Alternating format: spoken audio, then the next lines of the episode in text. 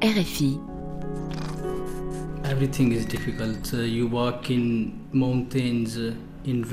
Tout est difficile. On marche dans les montagnes, sous la pluie. On ne mange rien pendant 7, 8 jours. Uh, Quand la police ou l'armée vous attrape, ils essaient de vous tuer, vous frappent. Parfois, vous vous faites enlever par des voyous, ils appellent votre famille et demandent une rançon de 5000 euros. Grand reportage. C'est une frontière que les migrants, ceux qui viennent par la route des Balkans, attendent comme un soulagement, celle entre l'Italie et la Slovénie, dans l'extrême nord-est du pays. Pourtant, la situation qui les attend n'est souvent pas à la hauteur de leurs espérances. Trieste est la grande ville la plus proche de la frontière avec la Slovénie. En 2023, plus de 12 000 migrants y sont passés, qu'ils soient de passage pour quelques jours ou qu'ils demandent l'asile en Italie. Des centaines de migrants se retrouvent à la rue en plein hiver. À Trieste, les migrants oubliés de la route des Balkans, c'est un grand reportage de Cécile Debarge. Sous les halos jaunes des réverbères, des silhouettes s'élancent pour récupérer le ballon. Peu importe si ce soir-là la température est à peine positive, quelques hommes improvisent une partie de volleyball. Ici, ça s'appelle Place de la Liberté, nous on l'appelle la Place du Monde. C'est juste en face de la gare et à côté de nous, c'est la statue de l'impératrice Elisabeth d'Autriche. Gian Andrea Franchi est retraité. Depuis l'hiver 2019, c'est ici qu'il passe toutes ses soirées ou presque en compagnie de sa femme Lorena Fornassir. Ensemble, ils ont créé l'association Linea d'Ombra et distribuent des vêtements, des couvertures, des tentes, offrent des repas et quelques soins médicaux aux migrants qui viennent d'arriver à Trieste. On s'est rendu compte qu'il y avait pas mal de monde qui se trouvait dans les parages, qui dormait dans la ruine de l'ancien port autrichien et qui ne recevait aucune aide. Les migrants qui arrivent ici sont pour l'écrasante majorité afghans, pakistanais, bangladais, irakiens ou kurdes. Parfois, quelques Africains décident aussi d'emprunter la route balkanique, comme ces migrants burundais dont l'arrivée a surpris les associations l'année dernière. Il y a aussi beaucoup de mineurs. Ils sont parfois à peine adolescents et voyagent parfois depuis des années.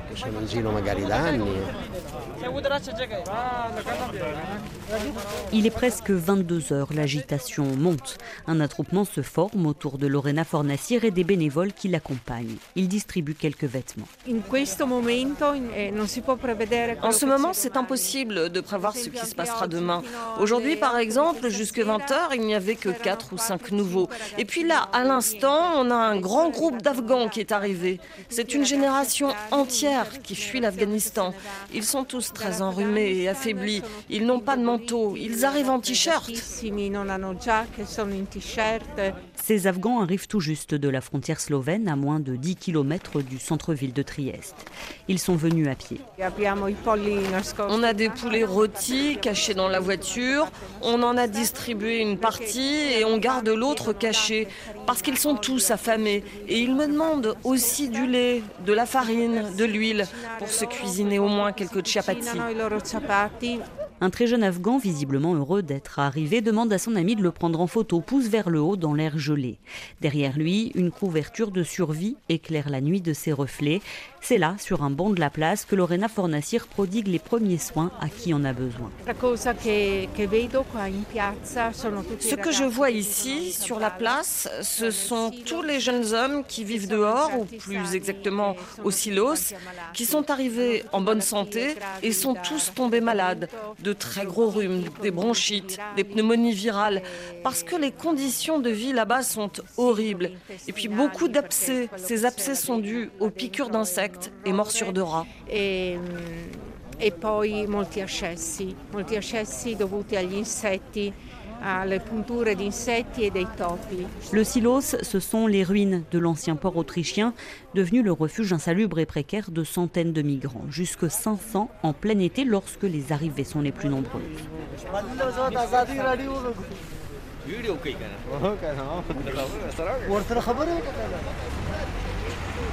Au petit matin, encore engourdis par le froid et l'humidité de la nuit, nombreux sont ceux à trouver refuge au centre de jour de la rue Oudiné, à quelques pas de la gare. Abdullah est l'un d'eux. Je suis obligé de dormir dans la rue, au silos. Il n'y a pas de place d'hébergement. J'attends depuis des mois. C'est très difficile. Il fait froid, on dort à même le sol, sur la terre battue.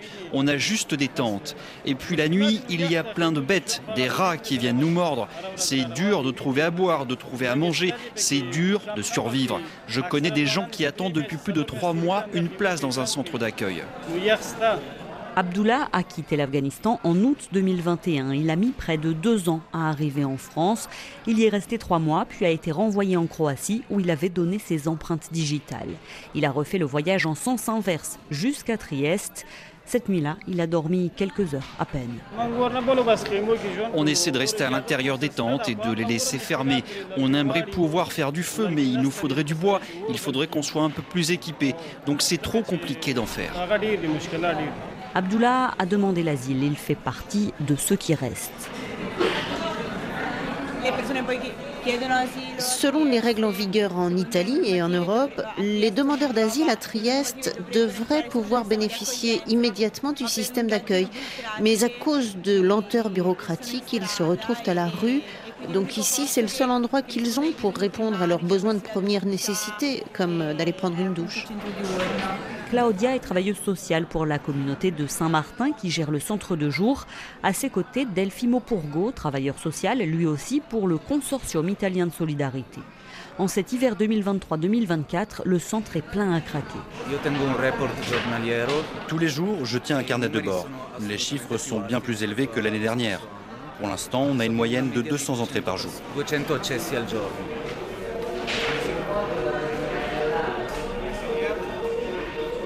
Anif est venu recharger son téléphone et prendre un thé chaud. Cet Afghan de 25 ans a passé plusieurs mois à Montbéliard, en France, avant d'être lui aussi renvoyé en Croatie. La vie ici est un désastre, soupire-t-il. Je réfléchis à repartir en France parce que tous mes amis et mes proches sont là-bas. J'ai un ami qui est déjà reparti hier. Moi, je vais sûrement rester encore quelques jours et dès que je peux, je repars moi aussi. Selon les chiffres recueillis par l'ICS, le consortium italien de solidarité, 12 000 migrants sont passés par Trieste de janvier à octobre 2023. Près des trois quarts d'entre eux transitent quelques jours par la ville avant de poursuivre leur route vers Venise ou Milan, puis le nord de l'Europe.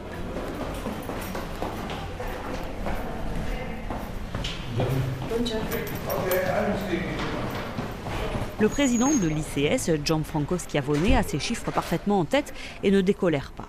Derrière l'écran de son ordinateur, il remonte le fil de ses mails, ouvre une longue liste de noms, celle des demandeurs d'asile contraints de dormir dehors faute de place en centre d'accueil. L'État abandonne les demandeurs d'asile à la rue en n'organisant pas les transferts nécessaires et tout en sachant qu'au niveau local, nous n'avons pas assez de places d'hébergement pour tout le monde. Dans la ville de Trieste, les près de 1200 places d'hébergement à long terme disponibles pour les demandeurs d'asile sont toutes occupées.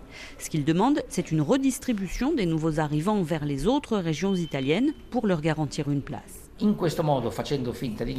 De cette manière, en faisant comme si de rien n'était, l'écrasante majorité des personnes partent. Ensuite, si je ne donne rien à la toute petite partie qui reste, si je l'abandonne à la rue, alors je la pousse elle aussi vers la sortie. Sollicité, ni la préfecture ni la mairie n'ont souhaité répondre à nos questions. Dans la presse locale, la position du maire est sans appel, il ne fera rien. Il y a un deuxième objectif qui, probablement au niveau politique, est le plus pertinent. C'est de créer au sein de l'opinion publique une situation de tension sociale en montrant qu'il y a des centaines de migrants dans la rue. Et par conséquent, cela devient une arme puissante pour entretenir le discours selon lequel les migrants sont trop nombreux et qu'il faut agir pour les expulser.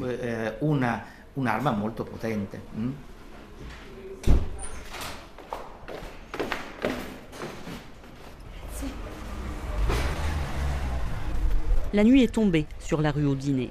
Dans moins d'une heure, le centre de jour fermera ses portes. C'est probablement le moment le plus attendu par les migrants présents. Lequel d'entre eux pourra dormir au chaud pour la nuit grâce à une place d'hébergement d'urgence? Claudia est chargée de leur annoncer.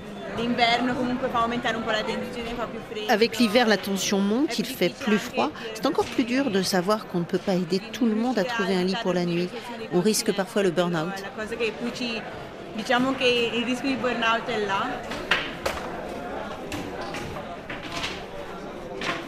Au total, pendant l'hiver, une cinquantaine de places sont disponibles pour tous les SDF de la ville. Alors, pour les migrants du Silos, les places sont rares. Juste au-dessus du centre de jour, la communauté de Saint-Martin a aménagé un grand appartement en centre d'hébergement d'urgence.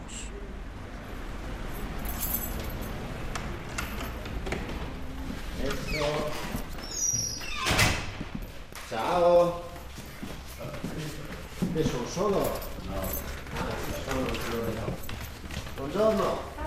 David Evenière est le coordinateur du centre de jour et du dortoir. Ses critères de priorité sont clairs, les femmes, les personnes âgées ou malades et parfois aussi les derniers arrivés, ceux qui viennent d'arriver à Trieste, et on les voit particulièrement fatigués, euh, car qui sait comment ils ont passé les nuits précédentes.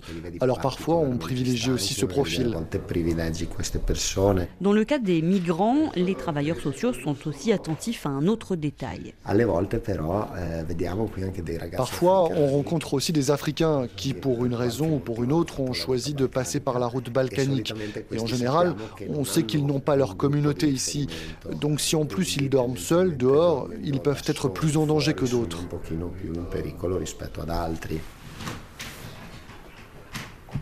Mohamed Dim a 28 ans. Cet Afghan originaire de la province de Kunduz a passé plusieurs nuits dans ce dortoir.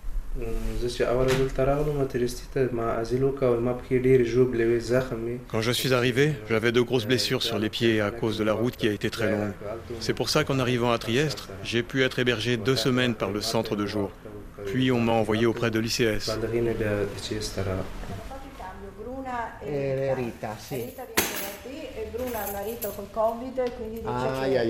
En cette fin de journée, les bénévoles se pressent avant que le dortoir n'ouvre ses portes. En cuisine, David Evenière fait un point sur le menu du soir. À l'étage du dessous, ce sont les médecins qui s'apprêtent à fermer boutique.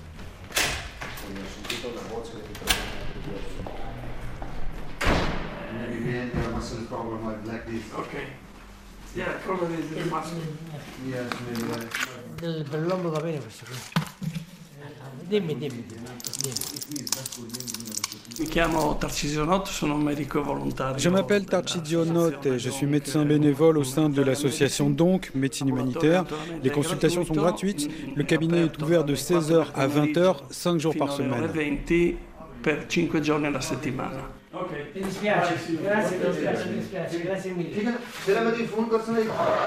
Le dernier patient repart en boitant. Tarcisio Note prend son carnet de consultation.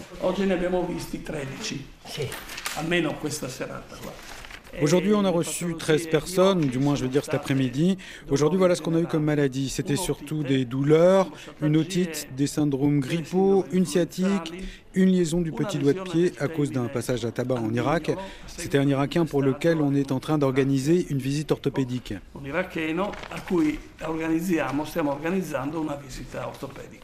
Dans leur petit cabinet, les médecins de Donk examinent parfois les séquelles laissées par la route balkanique sur les corps des migrants. Tarcisionot se souvient du dernier cas rencontré. C'était après un passage à tabac en Croatie. L'avant-bras droit avait été cassé et comme il n'avait pas été soigné correctement, la fracture avait mal consolidé en provoquant une rotation de l'avant-bras. Les passages à tabac qui font le plus de dégâts, ce sont ceux qui cassent les clavicules. On en a vu trois au cours des huit derniers mois. Lors de son auscultation, le patient raconte avoir été frappé par la police. De nombreux migrants font un récit similaire lors du passage d'une frontière à l'autre sur la route des Balkans occidentaux. De quelle police s'agissait-il exactement Pour le compte de quel pays travaillait-elle? Les personnes interrogées utilisent souvent un terme générique, la police ou les policiers, sans le spécifier, comme Mohamed Faisine, un Pakistanais de 31 ans. Quand il passe enfin la frontière italienne, ses mains sont encore gonflées des coups qu'il a reçus. Uh,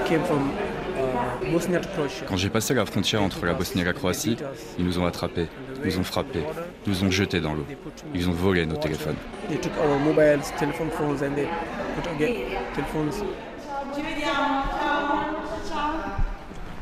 Pour entendre ces récits, il faut pousser la porte des appartements où vivent désormais les demandeurs d'asile, rencontrer ceux qui, présents en Italie depuis plusieurs mois, osent enfin parler.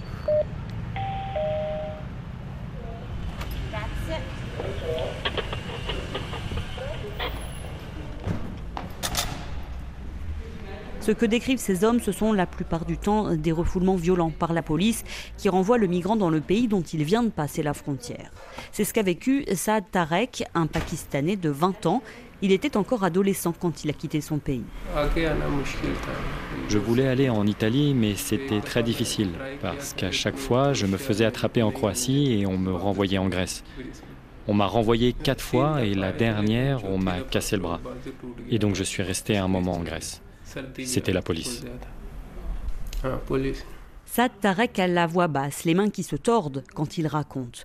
Sur le canapé de l'appartement, Mohamed Dim est assis à côté de lui. Il est plus âgé, a une femme et trois enfants qu'il a laissés en Afghanistan. Lui ne s'est pas fait frapper par la police, mais par ceux qu'il appelle des voleurs. Nous étions avec un passeur qui nous a accompagnés sur une partie du chemin et qui faisait le voyage avec nous. Cette fois-là, nous avons rencontré des voleurs et ils nous ont tout pris. Alors on est retourné en arrière et on a demandé à un autre passeur. Finalement, ils nous ont donné une carte et une personne du groupe savait lire les cartes. Donc, on est parti avec lui. Mais c'était ça qui était difficile pour nous. À partir de la Bosnie, il y a énormément de voleurs sur la route.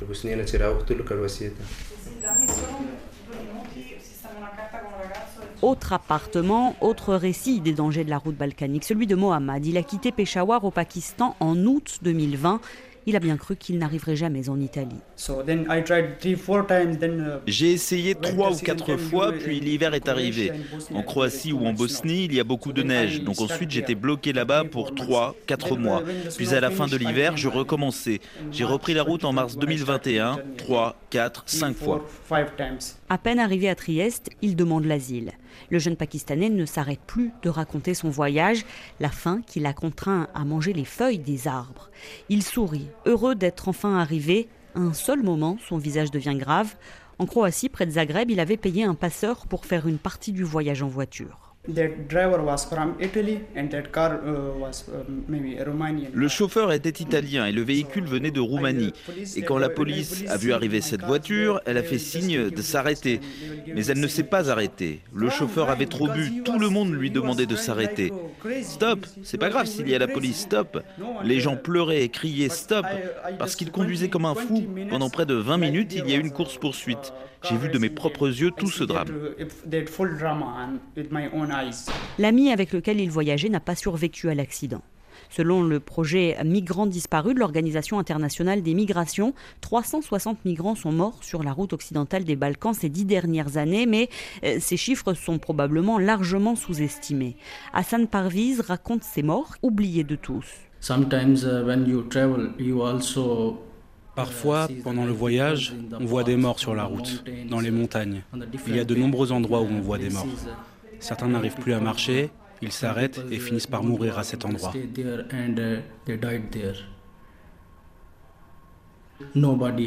Personne ne les aide, car c'est très difficile. C'est tellement difficile que personne ne peut aider. Lui a mis sept mois pour arriver, après des années à attendre de pouvoir voyager légalement. Les pieds tellement gonflés d'avoir trop marché qu'il n'arrivait plus à mettre de chaussures. L'Union européenne, par exemple, la France, l'Allemagne, l'Italie, devraient nous accorder des visas légaux pour venir ici. Moi, j'ai fait des demandes de visa légales en France, en Allemagne. Ils ont tous été refusés. On a de l'argent, des diplômes, on fait des études, on attend un an, parfois deux, et à la fin, on nous refuse le visa. Alors, à force de refus, on finit par choisir ce moyen-là pour venir, parce que dans tous les cas, c'est trop dur de survivre chez nous. Et tout le monde le sait because to survive there is very difficult and everybody is new. À Trieste, les migrants oubliés de la route des Balkans, un grand reportage de Cécile Debarge, réalisation Victor Hull.